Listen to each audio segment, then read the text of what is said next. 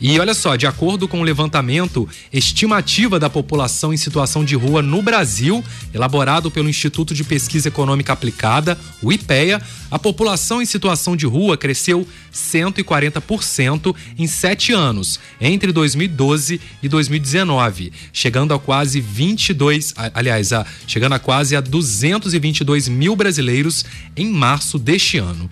E esse número tende a aumentar com a crise econômica acentuada né, pela pandemia da Covid-19. Segundo o levantamento, entre as pessoas sem moradia estão desempregados e trabalhadores informais. Sobre isso, vamos conversar com a Aline Vieira. Ela é coordenadora da proteção é, social né, especial e coordenadora da Comissão de Pessoas em Situação de Rua em Três Rios. Boa tarde novamente, Aline. Bem-vinda ao Resenha. Boa tarde, obrigada.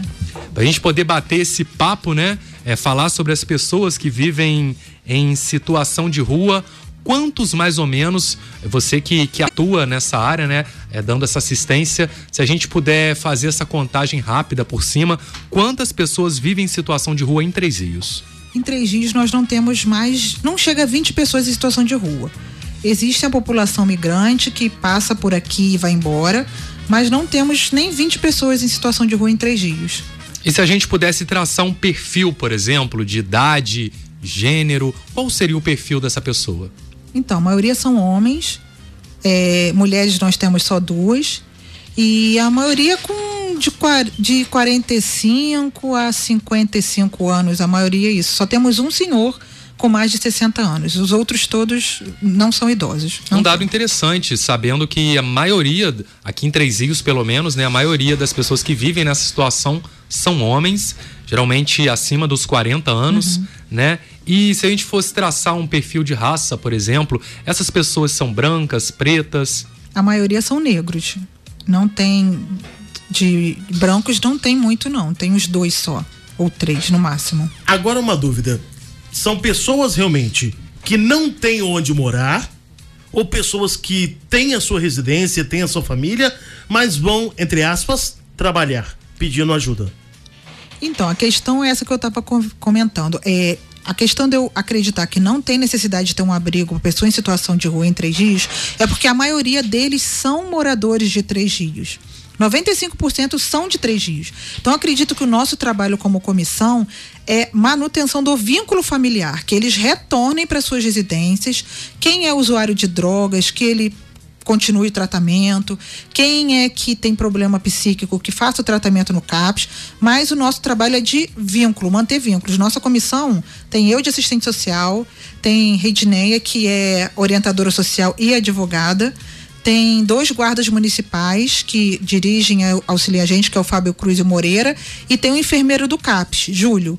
Então, essa comissão, ela tem três secretarias e a gente procura. Não é assistência, é saúde, saúde mental, e a gente vai trabalhando com cada um, cada especificidade de cada uma dessas pessoas.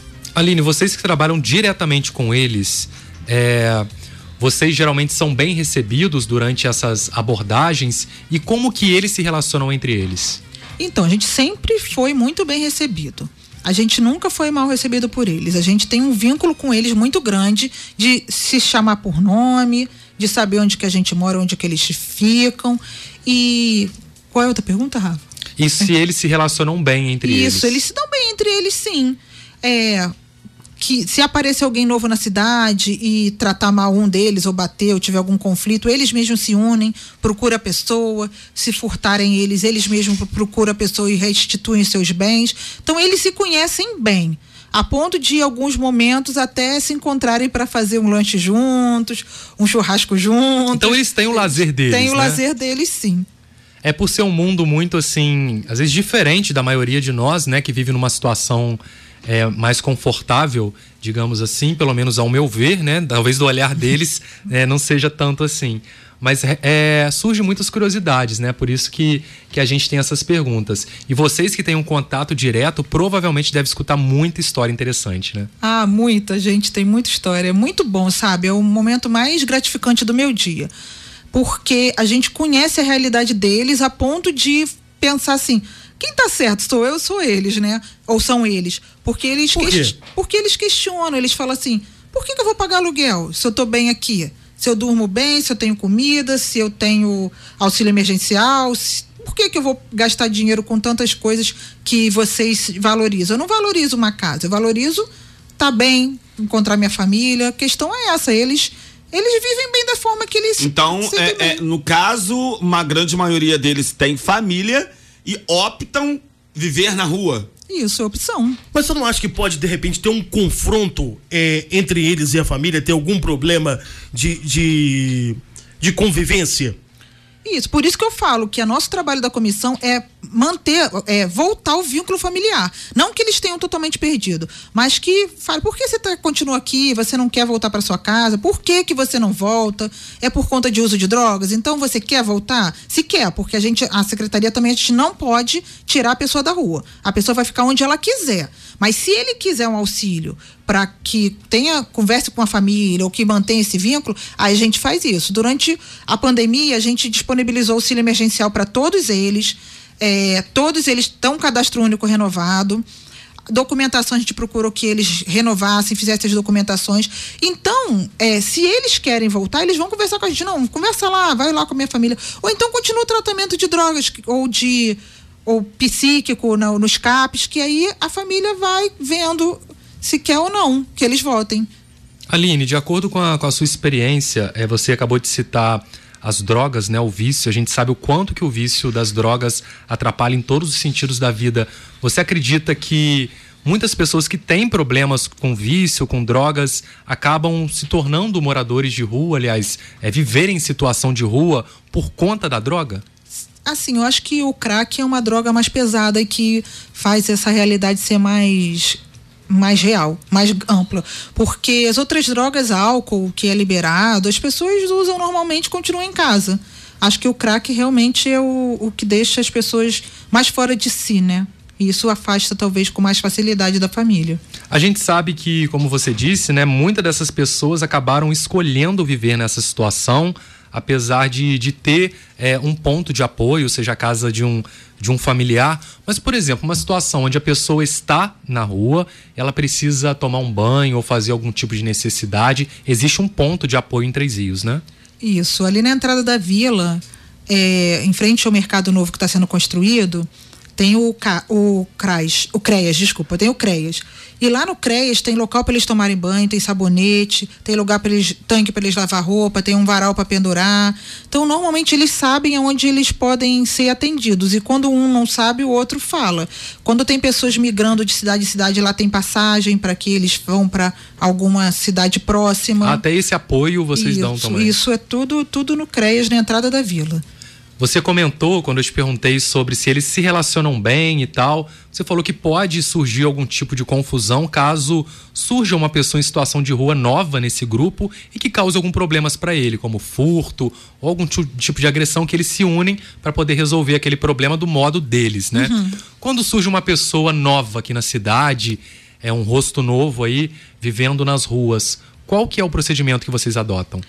Então, como a comissão está toda semana na rua, de um a dois dias na rua à noite, é, abordando eles, a gente não roda só aqui no centro, não. A gente vai em vários bairros. Aqui nos bairros a gente não encontra ninguém, a gente encontra mesmo aqui no centro. A gente vai rodando na rua e vai vendo as caras novas que a gente não conhece. Aí a gente faz o primeiro abordagem, pergunta qual é o nome, endereço, onde mora, quer ir para algum lugar, não quer, vai ficar aqui. E aí, com isso, precisa algum atendimento de saúde. Com essas informações, a gente vai vendo o que, que a pessoa, pessoa quer fazer. Se ela quer ficar, se ela quer ir para outro lugar, se ela precisa de algum atendimento. A saúde é muito amplo atendimento, eles não precisam nem de identidade para ser atendido. Então, isso é muito. Isso já é, facilita muito. Agora, a questão da assistência a gente vê, tem, tem cadastro único, recebe Bolsa Família, por que não? Se precisa ou não, a gente conserta, a gente acerta. É esse que é esse o nosso trabalho. Existe um preconceito muito grande em torno da, da Covid-19 no país, né? Que teve um. É, um, um, desmerecimento muito grande em torno dessa doença, né? Por parte de alguns brasileiros. É, e uma dos pontos que essas pessoas levantam é falam que os moradores de rua não pegam Covid e que, se, que isso é uma doença é, mentirosa, que ela não existe, o que não é verdade, né? A gente sabe que foi feito também um trabalho nesse período aí de, de Covid-19, de pandemia, justamente para atender essas pessoas, né? É, durante a pandemia a gente não parou nenhum dia. A gente entregou para eles um kit higiene que tinha álcool, tinha é, máscara, tinha alguns, algumas coisas para eles usarem mesmo, sabonete líquido. A gente explicou para eles a questão da Covid. Durante o que estava acontecendo no mundo, né? Isso. Durante esse período teve um abrigo provisório de uma igreja evangélica e eles ficaram um tempo lá. Depois o abrigo acabou porque o comércio abriu, então não tinha mais necessidade de existir esse abrigo. Nessa época a gente vacinou todos eles de H1N1, porque se eles tivessem algum sintoma de gripe, não era gripe, era provável Covid. Nós temos um abrigo montado da Secretaria de Promoção Social. Caso alguma pessoa em situação de rua precise fazer a quarentena, que ele vá para lá. Mas assim, teve uma pessoa em situação de rua que teve Covid, ele falou que não ia para o abrigo, documentou, escreveu que não queria ir, e ele mesmo se afastou, se isolou no local durante esses 15 dias, e depois ele voltou, e hoje resolveu voltar para a cidade dele e foi para Belo Horizonte. De vez em quando vem visitar a gente, que ele diz que gosta daqui. Tem alguns. alguns... Vem ver, rapaziada, os amigos aí, né? É, vem. Assim, às vezes a gente some. Por que você sumiu? Onde é que você tava? Ah, fui pro Rio, fui pro Rio pra praia. Aí passa o final de semana na praia com o dinheiro deles, depois volta. Segunda, terça-feira, ah, já tô de volta, hein? Temos o interessante desse bate-papo é saber que eles também têm momentos de lazer entre eles, né? Tem, tem. É, a gente está conversando aqui com a Aline Vieira, coordenadora da, da Proteção Social Especial e coordenadora da Comissão de Pessoas em Situação de Rua em Três Rios. E o tema do programa de hoje, que você pode participar com a gente, os ouvintes podem participar, a pergunta é a seguinte: dar dinheiro estimula as pessoas a viverem em situação de rua? Rô, o que, que, a galera tá respondendo? Então, o Rafa, olha só, a Leila de Santana, ela diz que é sim. É mais fácil ganhar a vida pedindo as coisas, né? É triste a realidade, mas sim tá? Tem também o Rodrigo Chimigão, nosso amigo lá de Levi. É, ele disse que ele prefere ajudar com um alimento, né? Se for na rua, ele paga até um lanche, tá? Isso aí, a galera participando com a gente. Eu queria saber da Aline: dá dinheiro estimula as pessoas viverem em condição de rua? Eu acho que acredita, acredito que sim. Porque é, eles têm auxílio emergencial, eles têm o cadastro único, Bolsa Família, eles trabalham, alguns trabalham e do, voltam e dormem na rua. A maioria das pessoas em situação de rua aqui não pedem. Quem pedem são pessoas que são pedintes, que eles falam que mangam. Eles vão pegando dinheiro para alguma e depois voltam para casa. Mas a maioria em situação de rua, realmente, eu acho que eles vão pedir um lanche. Eles vão pedir dinheiro. A não ser que sejam essas pessoas que são usuários de droga, que vão pedir persuasivamente, ou tem um que pede, mas eles são. Eles, eu, eles vão continuar pedindo porque é, eles mantêm o dinheiro. Por exemplo, tem uma pessoa em situação de rua agora no município que eu falei: o senhor não estava em situação de rua, o que, que o senhor está fazendo na rua? Ah, vou beber o auxílio emergencial todo. Quando acabar, eu volto para casa.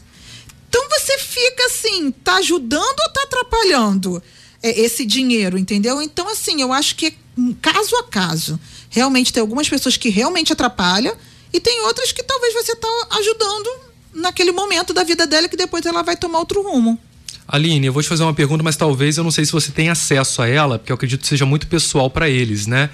Por exemplo, a imagem física da pessoa em condição de rua, ela influencia no quanto de dinheiro ela vai arrecadar, fazendo, pedindo dinheiro aos moradores, às pessoas na, nas ruas? É, teve um caso de um menino branquinho que estava pedindo dinheiro na rua. Ou seja, mais jovem mais branco. Jovem, branco, que é, ele ganhava mais porque ele não era negro. Então, além da discriminação que nós temos em relação a pessoa em situação de rua, tem a discriminação por o negro estar tá no lugar dele. Desculpa, mas isso que a sociedade pensa. Mas o branco não, tadinho, a vida dele não deu certo. E não é bem assim. Todos são iguais tem que ser tratados todos iguais. Mas o, a pessoa que é branca em situação de rua consegue mais dinheiro do que o negro em situação de rua. É o preconceito presente também nessa situação. Também, né? também. É, Sabemos que nesse período agora de final de ano, todos nós ficamos comovidos, né? Principalmente por esse clima de Natal, né? De prosperidade, perdão e por aí vai. É, você acredita que o fato dessas grandes mobilizações de ajudar o próximo, principalmente os moradores de rua, ajuda ou pode algum momento atrapalhar? Eu acho que ajuda mais quem, quem tá dando. Porque você se sente bem. Eu tenho comida na minha casa, mas eu dei 20 reais para essa pessoa. Então isso faz mais bem para quem está dando do que para quem está recebendo. Porque você se sente, ó, tô isento, socialmente eu ajudei alguém, então tô isento, posso comer meu filé mignon em casa porque eu fiz a minha parte na sociedade. E na verdade, talvez você parar para conversar com ele, talvez entender outra parte da realidade dele seria muito mais proveitoso do que só entregar um dinheiro. E quais são as orientações que a população deve ter é, para poder se comportar de uma maneira mais adequada diante de pessoas que vivem em situação de rua?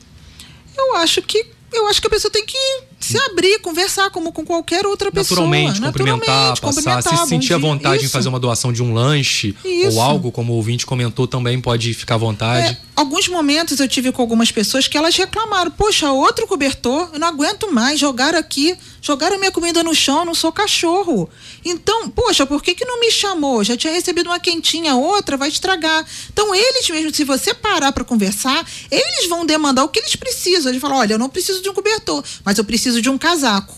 Então, talvez você acha que está ajudando e você não está ajudando. Você está fazendo bem para você, não para ele. E vocês recebem algum tipo de doação ou tem necessidade de receber? Doação, por exemplo, de roupa, agasalhos, comidas para doar para essas pessoas ou não há necessidade? Então, o CREAS, ele não tem roupa, normalmente não tem roupa masculina. São poucas roupas que isso é doação. Mas fora isso, nós temos a nossa política pública de assistência social. Então, tudo que são entregue, é entregue para eles é através da política pública, através de verba, através de tudo que a gente recebe como poder público. Entendi. É, quando, quando vem de fora, é, ah, e fica pedindo, olha, eu quero ir para não sei aonde, eu tenho que ir para Bahia ou para Juiz de Fora. É, o, ele faz, vocês fazem esse auxílio, vocês auxiliam ele a, a ir para a cidade que ele, tá, que ele precisa? Então, a questão é essa: a gente dá a passagem para a cidade mais próxima. Por quê? Senão a gente não consegue abranger uma quantidade maior de pessoas. Porque a gente não pode dar uma passagem para a Bahia e aí não vai ter passagem para os outros. Entendi. Então todos os CREAs trabalham dessa forma no nível Brasil. Entrega para a cidade mais próxima, da cidade mais próxima, eles vão para a cidade mais próxima. E assim, a gente tem um padrão de um ano. Um ano. Porque o que, que esse dinheiro é? Para eles irem para casa. Não é para eles passearem pelo Brasil. Uhum. Então o dinheiro, em um ano, ele vai para. Pega a passagem e vai para a cidade mais próxima até da cidade mais próxima até a outra, até eles chegarem nas suas residências. Uhum. E quando não tem a questão da passagem, tá alguma verba ainda para sair, o dinheiro está enrolado em algum lugar, e a gente pega e leva de carro com a secretaria até a cidade mais próxima, é, com a equipe da assistência. Foi muito bom a gente bater esse papo aqui hoje, porque muitas pessoas acham o seguinte: ah, a prefeitura tem que tirar o, o fulano de tal que tá ali da rua ali, pô, não tá ajudando. E não, é, é, existe todo um processo, todo todo um trabalho, todo um entendimento, todo um auxílio. E vocês não podem forçar a pessoa a sair daquele lugar, né? Não, eles têm o direito de ir e vir. Como se eu hoje resolver sentar na praça, alguém vai me tirar? A gente, ele vai ficar onde ele quiser. Não pode, em hipótese alguma, a secretaria pode tirar ele e fazer o que ele não quer. Como a, a saúde mental não pode obrigar ele a se tratar. A pessoa vai se tratar se ela quiser. É a mesma, a mesma questão é bacana bater esse papo por ser um mundo tão diferente, né? Surgem tantas dúvidas e a gente muitas vezes não sabe nem como, como se comportar, né? Ah, batendo esse papo com ela aqui agora, eu já tive também é, é, outra impressão, outra, é, é, outros pensamentos do que eu já tinha. Eu, eu, caiu por terra muita coisa que eu pensava. Sim, sim. Sabe? E eu acredito também que do ouvinte também tenha acontecido isso, entendeu? Falar um pouco sobre. A gente está caminhando para o nosso final de entrevista, passa muito rápido. Tinha outras questões que a gente gostaria de perguntar, mas falar um pouco sobre a vida pessoal deles, sobre esse lado mais humano mesmo, de interação entre eles. Eles falam em relacionamento, namoro, vida amorosa? É, falam. É, alguns vão lá para Avenida do Contorno, outros têm as suas namoradas. É, Aí, tem... Bambam. Entendeu? Outros têm seus namorados entre eles, entendeu? Então eles eles não falam abertamente, mas uhum. comentam aí aquela aquela moça ali, ó, é minha namorada, não sei o quê. E a moça é um travesti, entendeu? Entendi. Então a gente meio que, que sabe. Eles têm, gente. A questão é que as pessoas botam na cabeça um estereótipo de pessoas em situação de rua. Eles são gente como nós. Namora, Uhum. se relacionam, fazem churrasco, saem, Sentem brigam. dor, medo, felicidade. Dor, medo, tudo, né? briga, tudo como, como a gente. Eles só decidiram estar na rua, não viver uma habitação convencional. Isso aí, conversamos com a Aline Vieira, coordenadora da Proteção Social Especial e coordenadora da Comissão de Pessoas em Situação de Rua em Três Rios.